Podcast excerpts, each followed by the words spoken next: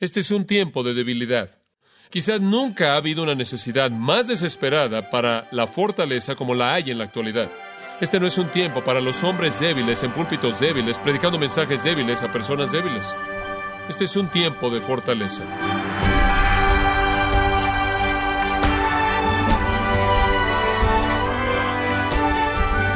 Sea usted bienvenido a esta edición de Gracia a vosotros con el pastor John MacArthur. Hay personas que experimentan una fortaleza sobrenatural cuando algún ser querido está en peligro o necesita ayuda. ¿No le gustaría ser un cristiano fuerte al que todos acuden cuando llegan las pruebas y la vida se hace difícil?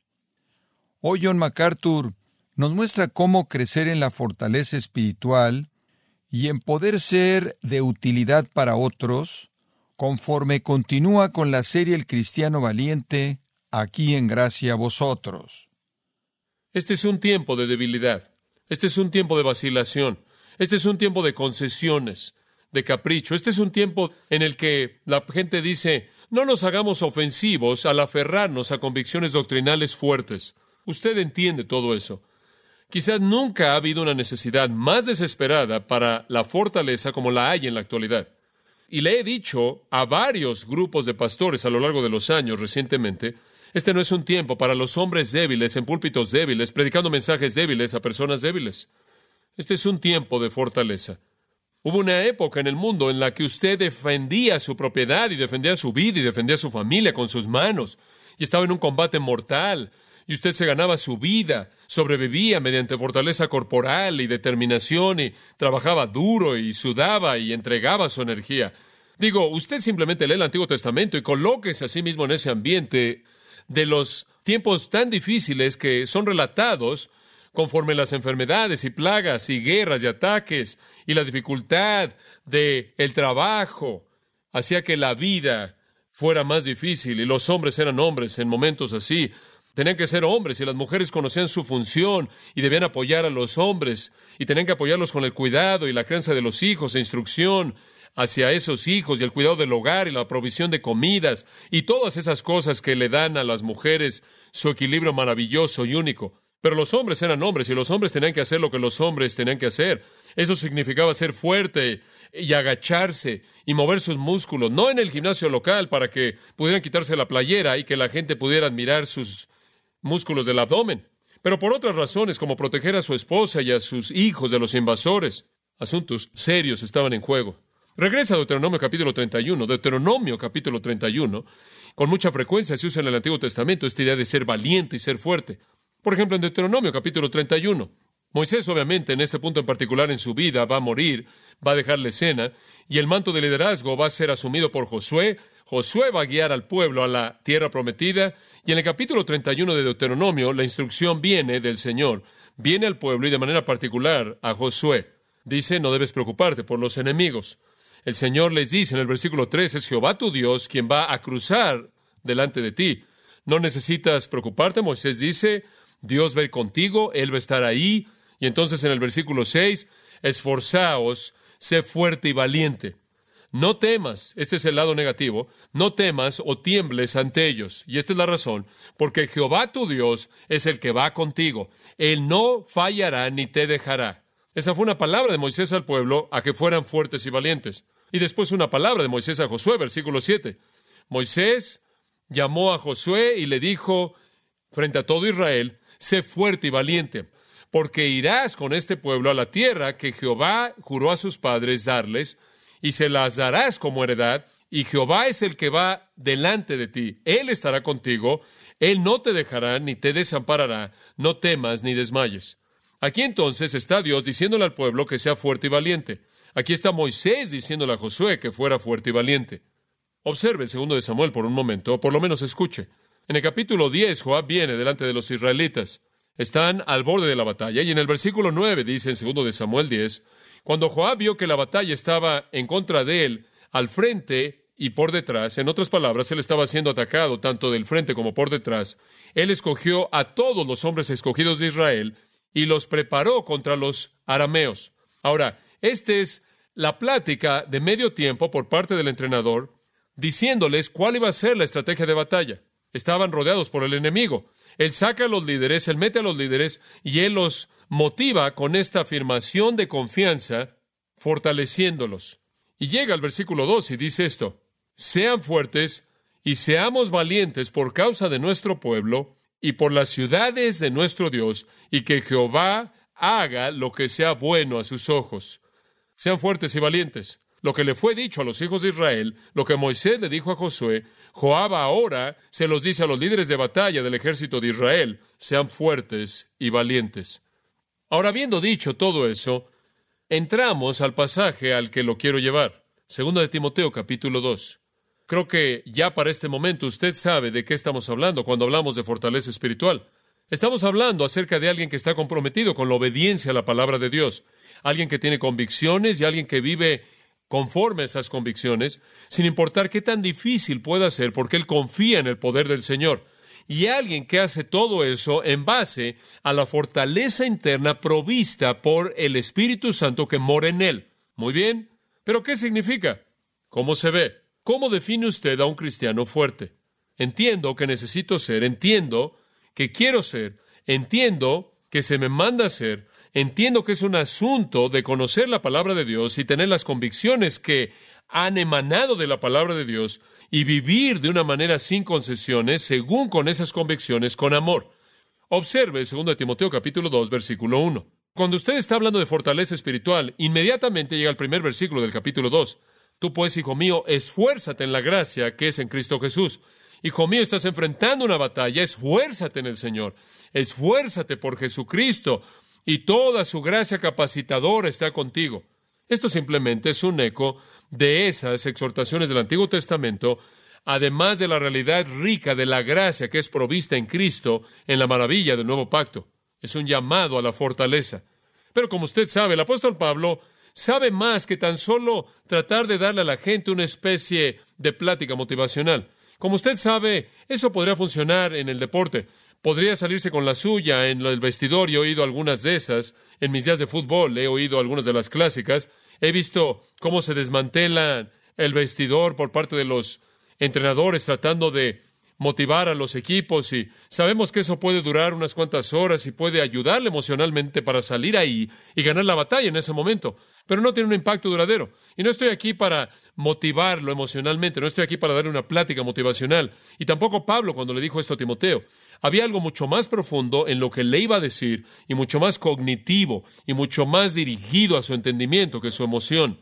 Y quiero mostrarle lo que es conforme vemos este texto. Pero permítame darle un contexto. ¿Por qué Pablo le dice a Timoteo, tú pues, hijo mío, esfuérzate?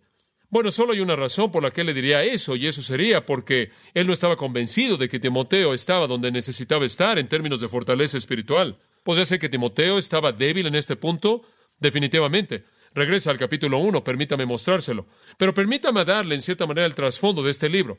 Cuando Pablo fue soltado de su primer encarcelamiento, él fue encarcelado una vez, de la cual fue liberado y tuvo algo de ministerio, y después tuvo un segundo encarcelamiento en el cual fue ejecutado. Y cuando él fue liberado de su primer encarcelamiento, él se reunió con Timoteo, Timoteo siendo su discípulo en la fe, Timoteo siendo a quien le pasaría el manto, Timoteo siendo aquel que seguiría con el ministerio, Timoteo conocía el corazón de Pablo como nadie, Timoteo realmente era un reflejo de espejo, un verdadero discípulo de Pablo. Entonces él llamó a Timoteo después de que salió de la cárcel para que se reuniera con él en Éfeso. Éfeso era la iglesia en donde Pablo pasó la mayor parte de su tiempo, tres años, y a partir de esa iglesia se fundaron las otras seis iglesias de Asia Menor, que se enlistan en Apocalipsis 2 y 3. Era una iglesia fuerte, era una gran iglesia, era una iglesia que plantaba otras. Y Pablo estaba muy preocupada por ella. Mientras que él estuvo en la cárcel, el reporte le había llegado que la iglesia efesia estaba en una espiral descendente, que el liderazgo se había corrompido, que la congregación estaba abandonando sus deberes apropiados en la iglesia, que la iniquidad se había infiltrado a la iglesia y había impiedad ahí.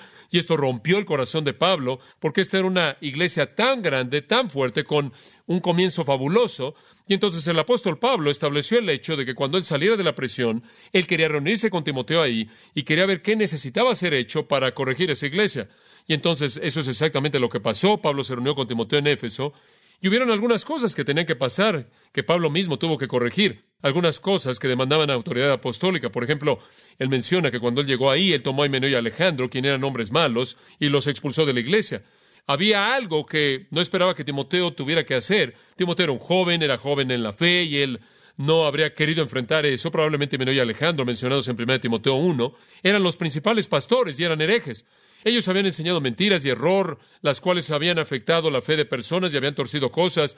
Y entonces cuando Pablo llegó ahí, expulsa al pastor principal. Eso es algo muy serio en una iglesia y como usted sabe, la gente se apega a sus líderes y es algo muy, muy traumático y Pablo lo hizo. Después Pablo dijo, ya me voy, me tengo que ir a Macedonia, tú quédate aquí y arregla el resto de los problemas que hay aquí. Y nadie en su juicio coherente habría envidiado esa tarea, particularmente un joven que viene de afuera tratando de entrar y corregir una iglesia, una iglesia con todo tipo de problemas. Una de las cosas que Timoteo tuvo que hacer, como se indica en la primera carta, por cierto, cuando Pablo partió, le escribió a Timoteo, primera Timoteo, para instruirlo, para que supiera qué hacer. Y entonces cuando recibió primera Timoteo, simplemente reforzó lo que Pablo le había dicho que hiciera. Y claro, cuando fue leído a la iglesia, le dio a Timoteo más autoridad para hacer todo eso. Pero llamaba a reemplazar ancianos con hombres piadosos, reemplazar a diáconos y diaconisas, con hombres y mujeres piadosos. Hablaba de que los hombres hicieran lo que debían hacer y las mujeres hicieran lo que debían hacer y que se corrigieran las cosas en la iglesia, la cual es la casa de Dios, columna y baluarte de la verdad y todo eso. Y hablaba de lo que los líderes debían hacer, lo que la congregación debía hacer, una epístola muy importante.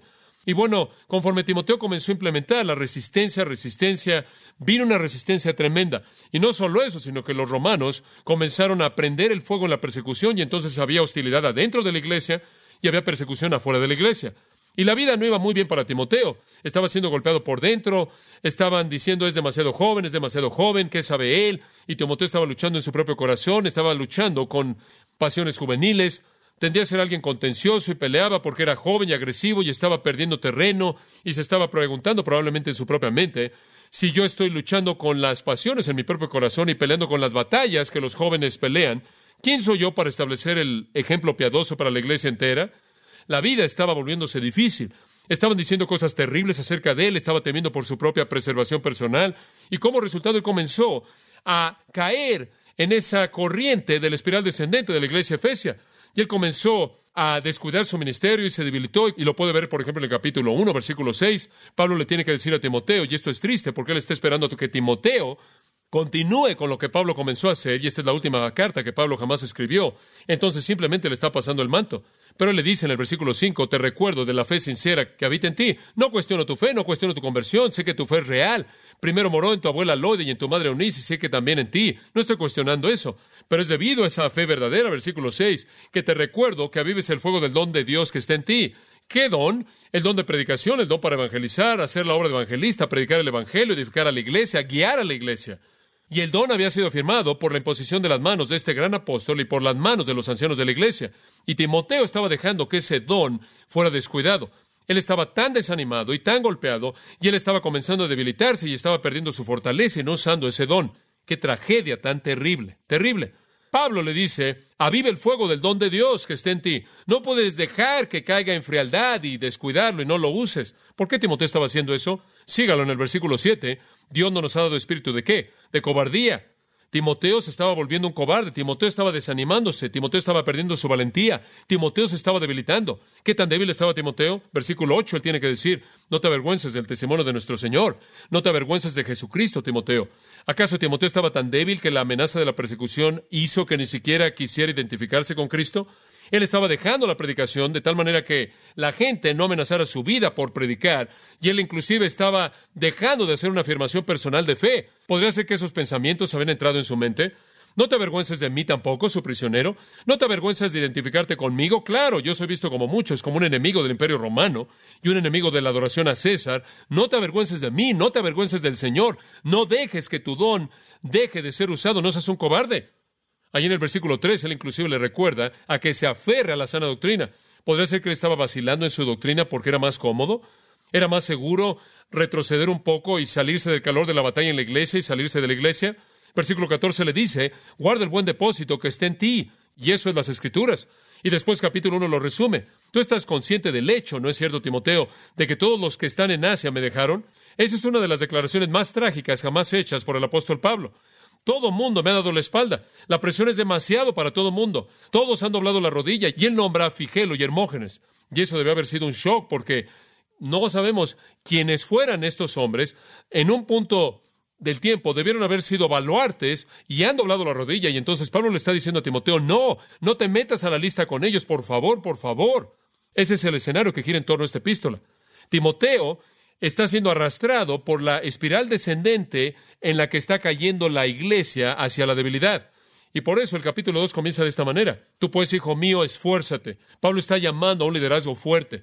Un hombre que no está avergonzado de Cristo, un hombre que no se avergüenza de identificarse con otros que están siendo perseguidos, un hombre que está usando su don a la máxima capacidad, siendo determinado de manera coherente, con gran energía y gran poder, un hombre que no es tímido, temeroso, cobarde, sino que es valiente y tiene denuedo, un hombre que no va a vacilar y no va a debilitar su convicción doctrinal fuerte. Eso es lo que quiere de Timoteo. E inclusive va a ser más importante poco después de eso, más que nunca antes, porque Pablo va a dejar la y Timoteo va a tener que ser el modelo para que otros lo sigan. Ahora, la pregunta es, ¿qué significa esforzaos? Esa es la pregunta, esfuérzate. ¿Qué significa esfuérzate?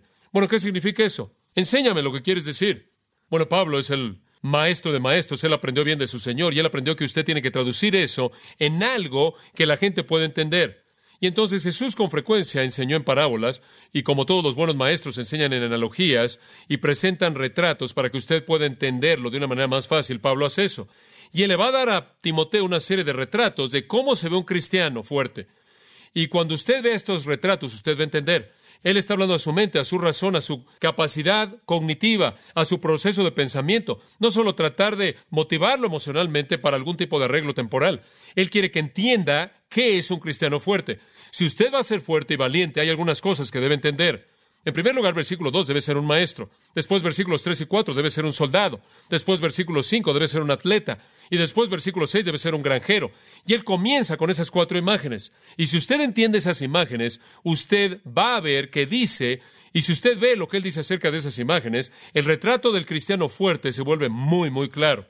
Pero observe el versículo 2, veamos el primer retrato. Si usted quiere entender lo que significa ser fuerte, entonces tiene que edificar su vida en la palabra de Dios, en convicciones, y ser fiel sin concesiones, leal a esas convicciones en la energía del Espíritu Santo. Si usted quiere ser ese creyente fuerte, en primer lugar, debe verse a sí mismo y asumir la función de un maestro. Versículo 2. Lo que de mí has oído entre muchos testigos, esto encarga a hombres fieles que sean idóneos para enseñar también a otros. El verbo principal aquí es enseña. Pablo le dice, yo te enseñé, necesitas enseñar a otros que puedan enseñar a otros. Tiene usted cuatro generaciones. Pablo a Timoteo, a hombres fieles y a otros también. Él está diciendo, Timoteo, tú eres un maestro, debes transmitir verdad, absolutamente crucial. Permítame decirle algo acerca de la enseñanza. La enseñanza edifica su entendimiento de las escrituras y edifica su base de convicciones. ¿Por qué? En primer lugar, porque para enseñar la palabra de Dios tiene que estudiarla. Y usted nunca estudiará la palabra de Dios con el mismo nivel de devoción y diligencia si usted no enseña como cuando usted tiene que enseñar. La gente me dice, tú pasas tanto tiempo en las escrituras, ¿cómo te disciplinas a hacer eso? Es fácil, usted viene aquí todo domingo, usted se aparece, yo me aparezco y yo necesito estar listo. Me acuerdo cuando estaba enseñando un curso de eclesiología y escatología en el seminario, varios años atrás, di una tarea al principio del semestre y le dije a los hombres en la clase, les dije, esa tarea se tiene que entregar cierto día, y les dije que en ese día la tarea tenía que entregarse. Y el día vino, les pregunté si podían entregar su tarea. Había pasado como un mes, así que tenían suficiente tiempo para prepararse. Y vinieron tres o cuatro hombres que se me acercaron y dijeron, mira, tienes que saber que tuvimos este problema y ese problema y queremos saber si estaba bien si lo entregamos la próxima clase. Y yo dije, no. Yo le dije, no va a estar bien, simplemente tienen cero. Y dijeron, oye, pero, pero no dijiste nada más después del primer anuncio y después hubo otro anuncio más. Yo le dije, ¿fue el hecho de que no sabías que tenías que entregarlo hoy? No, sabíamos. Simplemente no sabíamos que no habría gracia. Yo dije, bueno, mira, yo no sé qué vas a aprender de esta clase, pero si solo aprendes una lección que puede ser muy útil, es esta lección, que tienes que tener tu sermón el lunes, no el martes. Y algunos de estos jóvenes han regresado y me han dicho años después que fue la mejor lección que jamás aprendieron. Tuve un profesor en el seminario que me dijo que él nunca podía pastorear una iglesia porque él no podía decidir qué pasaje predicar cada domingo. Esa es una de las cosas que en cierta manera usted tiene que decidir. Una de las grandes presiones de la enseñanza es que usted tiene que aprender antes de que enseñe. Y entonces la ventaja de enseñar es que usted tiene que aprenderlo antes de que lo pueda enseñar. Entonces, ese es el primer beneficio. El segundo es, usted está expuesto a la verdad a un punto de que sea clara. En otras palabras, no es como su devocional diario, simplemente lo lee, lo lee, si lo entiende bien y si no, también. Más vale que lo entienda porque tiene que abrir su boca y explicarlo. Entonces, el segundo beneficio de enseñar, el primer beneficio es que lo forza a entrar a la palabra de Dios. Lo segundo es que lo forza a ser claro. Lo forza a ser claro. Porque si usted le está enseñando a alguien y si usted no entiende de qué está hablando, ellos tampoco lo van a entender. Y sabe una cosa, ellos van a decir, no lo entiendo. Y después usted va a decir, bueno, quizás es demasiado profundo. Mire, si usted no lo entiende, no es demasiado profundo, es demasiado superficial. Es muy fácil ser confuso. Usted simplemente necesita no saber de qué está hablando y nadie le va a entender. Es difícil ser claro, tiene que saber de qué está hablando. Entonces, la ventaja de enseñar es que lo forza a ser claro, lo forza a ser preciso, lo forza a entender. En tercer lugar, lo forza a tener convicciones.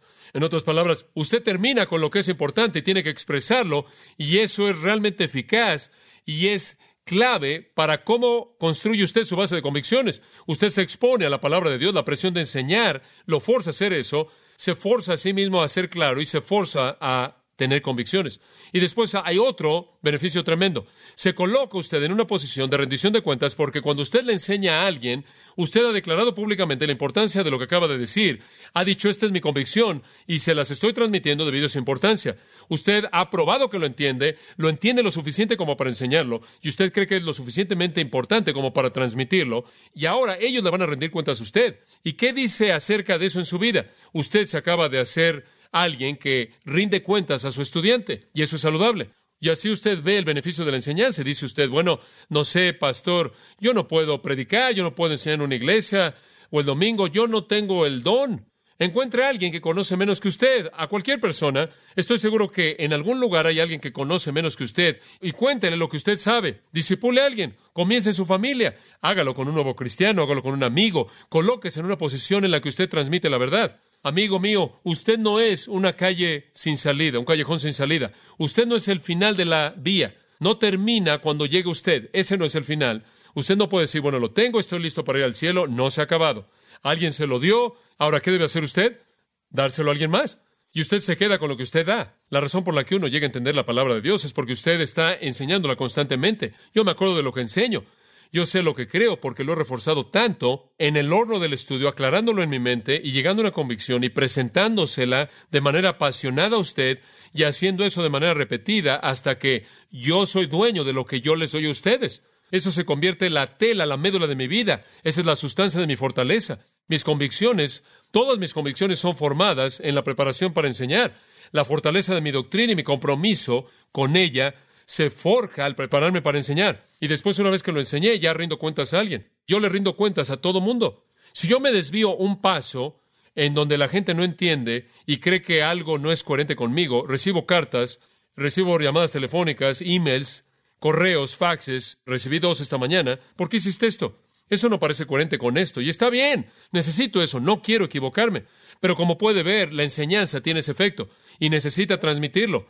Pablo dice, yo te lo enseñé, Timoteo, encuentra algunos hombres fieles que puedan enseñar a otros para que también ellos lo puedan transmitir. Eso es simplemente parte de mover a la siguiente generación de los fieles. Es tremendo, usted sabe, cuando usted hace eso, lo hace en primer lugar en su propia familia. Me encanta ver a mis hijos comenzando a devolverme mis convicciones como si lo hubieran descubierto y no lo supiera. ¿Sabe eso? El otro día fue Melinda, ella dijo, papá, ven. Y yo dije, muy bien, ¿qué pasó? Ella dice, ¿has visto este versículo? Y ella abre su Biblia y dice, Papá, ve lo que dice. Y ella dijo, papá, ¿entiendes las implicaciones de eso? Y yo dije, ¿es esto un eco? ¿No he dado este discurso aquí antes en la misma cocina que está aquí rebotando? Yo dije, creo que entiendo las implicaciones. Bueno, dijo ella, eso espero porque es serio. Y simplemente estoy sonriendo, usted sabe. Ahora ella, yo le estoy rindiendo cuentas a ella por las convicciones que le di y ella cree que ella las descubrió por sí misma. Yo les rindo cuentas a mis propios hijos.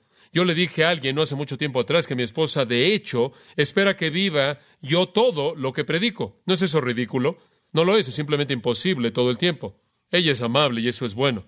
Pero bueno, somos llamados a esta responsabilidad de enseñar. Yo miro hacia atrás a los maestros que tuve, los miro hacia atrás y veo a mi padre, quien hasta el día de hoy le digo es imparable. Es absolutamente imparable. Es un maestro imparable que no se cansa. Y eso significa que es un aprendiz imparable que no se cansa no puede dejar de aprender y enseñar y me está forzando a hacer lo mismo. Obviamente tiene toda mi vida y simplemente es la manera en la que usted continúa a refinar la verdad en su corazón enseñando. Él siempre quiere enseñarme y lo entiendo para que Él pueda enseñar a otros. ¿Y qué gran legado es ese? Yo me fui al seminario, el doctor Feinberg hizo lo mismo y tantos de mis mentores y maestros lo han hecho a lo largo de los años. Me enseñaron para que yo pudiera enseñar también a otros. Y así es con todos nosotros. Véase usted mismo como maestro. Los cristianos fuertes se forjan en el horno de la disciplina del estudio, lo cual normalmente va a ocurrir cuando alguien tiene una responsabilidad de transmitir la información a alguien. No significa que usted tiene que tener el don de enseñanza o predicación, lo que sea. Simplemente significa que tiene que reconocer la responsabilidad de transmitir la verdad para que la gente pueda entenderla. Así es como usted cultiva sus propias convicciones. Oremos. Padre, de nuevo, gracias por la gracia que nos has concedido en Cristo, que nos ha permitido el ser fortalecidos por tu Espíritu en el hombre interior. Danos fortaleza, Señor. Tu cuerpo necesita fortaleza para permanecer fiel a ti y a la verdad.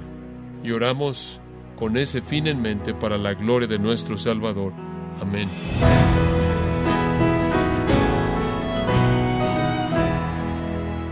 De esta forma, John MacArthur ha mostrado cómo ser un cristiano con convicciones para ayudarle a vivir sin miedo, sin importar las circunstancias que le rodean. Estamos en la serie El cristiano valiente, aquí en gracia a vosotros. Y quiero recordarle, estimado oyente, que tenemos a su disposición el libro Llaves del Crecimiento Espiritual, donde John MacArthur nos guía a través de las Escrituras señalándonos las puertas que dan acceso a un crecimiento en la gracia y la fe. Puede adquirirlo en nuestra página en gracia.org o en su librería cristiana más cercana. Y también le recuerdo que puede descargar todos los sermones de esta serie El Cristiano Valiente, así como todos aquellos que he escuchado en días, semanas o meses anteriores, animándole a leer artículos relevantes en nuestra sección de blogs, ambos en gracia.org. Si tiene alguna pregunta o desea conocer más de nuestro ministerio, como son todos los libros del pastor John MacArthur en español, o los sermones en CD que también usted puede adquirir, escríbanos y por favor mencione la estación de radio por medio de la cual usted nos escucha en gracia a vosotros. Es importante conocer no solo el país y ciudad de donde usted nos escucha, sino también la radio. Para quienes contactan nuestro ministerio por primera vez, pueden solicitar una copia del mensaje de promoción sin costo alguno, un mensaje por oyente únicamente. Si usted vive en los Estados Unidos o Puerto Rico, escríbanos a Gracia Vosotros, P.O. Box 4000, Panorama City, California, 91412. O puede escribirnos a través del siguiente correo electrónico radio arroba gracia punto org.